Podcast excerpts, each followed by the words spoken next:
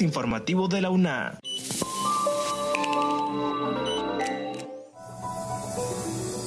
Bienvenidos a este espacio de divulgación de la Universidad Nacional Autónoma de Honduras. Les saluda Jessy Arita. En esta edición, conozca sobre la importancia del Observatorio Universitario de Ordenamiento Territorial de la Facultad de Ciencias Espaciales. Por otro lado, estudiantes de Derecho de la máxima casa de estudios clasificaron a las rondas semifinales en Mood Court. En el ámbito tecnológico, la UNESCO junto a Huawei realizaron el foro virtual Talentos TIC, preparando el futuro de América Latina, donde el rector de la UNA, Francisco José Herrera Alvarado, expuso sobre la formación tecnológica en tiempos de pandemia. Como primer punto, Kaylin Espinosa informa que estudiantes de la Facultad de Ciencias Médicas invitan al Congreso Médico de Avances Científicos y Tecnológicos en Intervenciones Quirúrgicas y COVID-19, mismo que se desarrollará del 30 de junio al 4 de julio del presente año y se transmitirá por YouTube.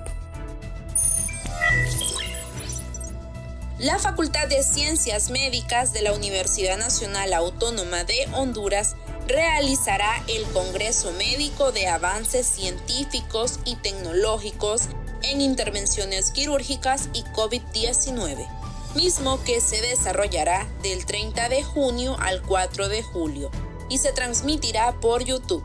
El Congreso busca exponer los avances científicos y tecnológicos en las diferentes áreas de la cirugía y las últimas actualizaciones del COVID-19 mediante las investigaciones realizadas por los profesionales de la salud para favorecer el aprendizaje y conocimiento de estudiantes y profesionales dedicados al ámbito de la medicina y otras carreras afines para incentivar a los mismos a desarrollar trabajos de investigación para la invención de nuevos conocimientos que favorezcan la atención del paciente.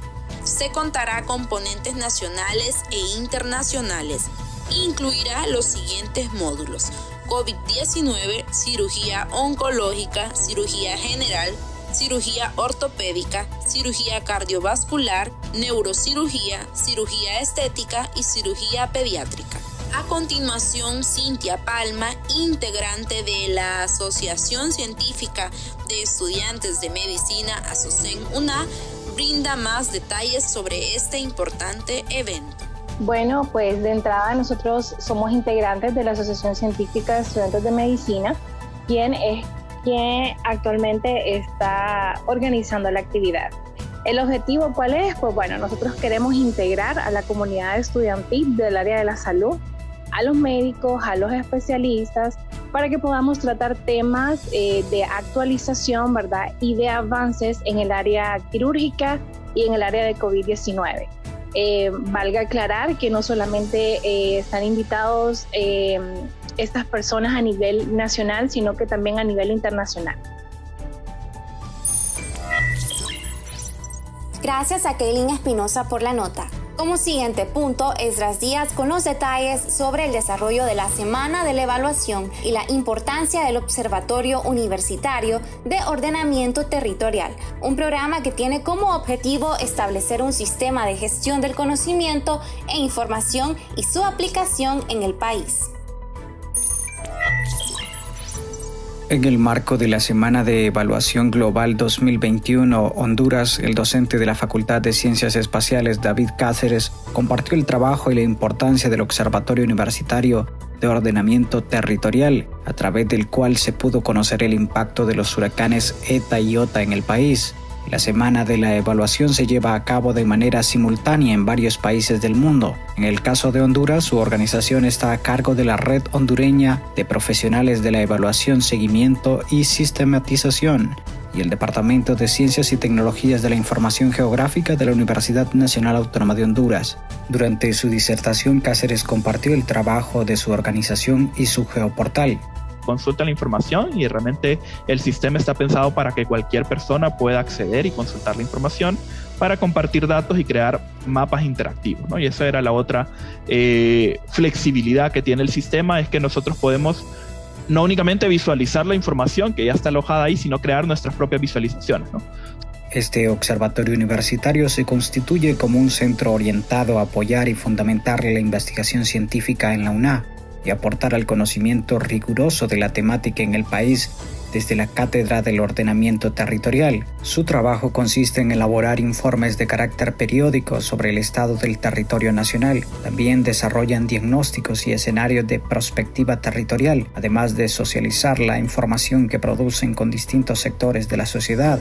Como parte de esta organización también nace el Geoportal, que pretende ser un repositorio abierto de información para compartir datos geoespaciales y mapas el cual pueda ser consultado por la comunidad universitaria y la población en general en su sitio web.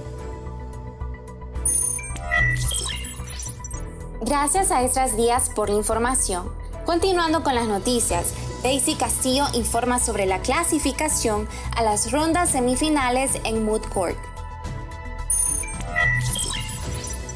UNA clasificó en las rondas semifinales en Mood Court. Durante la 26 edición del concurso interamericano de derechos humanos Mood Court, realizada este año, la Universidad Nacional Autónoma de Honduras nuevamente clasificó a las rondas semifinales, ubicándose entre los mejores 12 equipos participantes del concurso y obtuvo el puesto al tercer mejor orador del concurso en el rol de Estado a través del estudiante Carlos Chinchilla. El concurso nació como una forma de capacitar a futuros abogados en cómo usar el sistema interamericano de derechos humanos como un foro legítimo para la reparación de violaciones de derechos humanos. La competencia requiere que los estudiantes argumenten los méritos de un caso hipotético, el cual se basa en un tema que está siendo debatido actualmente por los operadores del sistema interamericano de derechos humanos. Consiste en simular un procedimiento internacional ante la Corte Interamericana de Derechos Humanos en donde se asigna un rol correspondiente a los representantes de la presunta víctima o agentes del Estado. Se desarrolla en dos etapas, una escrita y una oral. En esta ocasión, la máxima casa de estudios estuvo representada por los estudiantes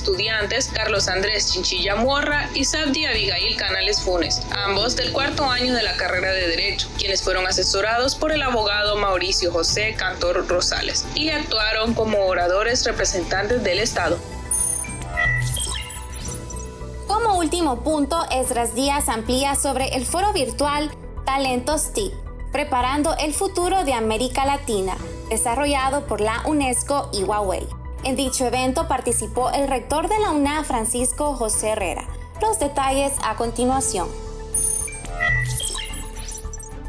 La Organización de las Naciones Unidas para la Educación, la Ciencia y la Cultura UNESCO, por sus siglas en inglés, junto a Huawei, realizaron el foro virtual Talentos TIC, preparando el futuro de América Latina, donde el rector de la Universidad Nacional Autónoma de Honduras, Francisco Herrera Alvarado expuso sobre la formación tecnológica en tiempos de pandemia. El evento regional contó con la participación de reconocidos líderes de Latinoamérica. En ese plató virtual, el académico expuso que la máxima casa de estudios antes de la pandemia ya tenía acercamientos con Huawei por la necesidad imperiosa de contar con una tecnología mucho más robusta y mucho más sólida en el sistema de educación superior sin sospechar lo que se vendría en el año 2020. En esa perspectiva, Herrera Alvarado sostuvo que las universidades centroamericanas aglutinadas en el Consejo Superior Universitario CESUCA, ya cuentan con un convenio con el gigante asiático de las telecomunicaciones para la formación digital, fortalecimiento del talento humano y el fortalecimiento de la cultura tecnológica. La conectividad es ahora considerado un derecho humano y por esa razón deberemos nosotros como latinoamericanos exigir a nuestros gobiernos esa apertura y esa necesidad que tenemos de poder darle el acceso libre a las páginas educativas de todos los estudiantes de América Latina en todos los niveles y no únicamente en el nivel de educación superior. El académico quien ostenta la presidencia del CESUCA lamentó que por la falta de tecnologías en la región, unos 150 millones de estudiantes se han quedado excluidos durante esta crisis sanitaria, lo que acudizó los problemas de equidad con los que viene sufriendo Latinoamérica por décadas. Estas han sido las noticias. Les agradecemos a ustedes por escuchar este podcast. Encuéntranos en las plataformas de Anchor y Spotify. Se despide Jessy Arita. Hasta la próxima. Este es un servicio informativo de la Universidad Nacional Autónoma de Honduras.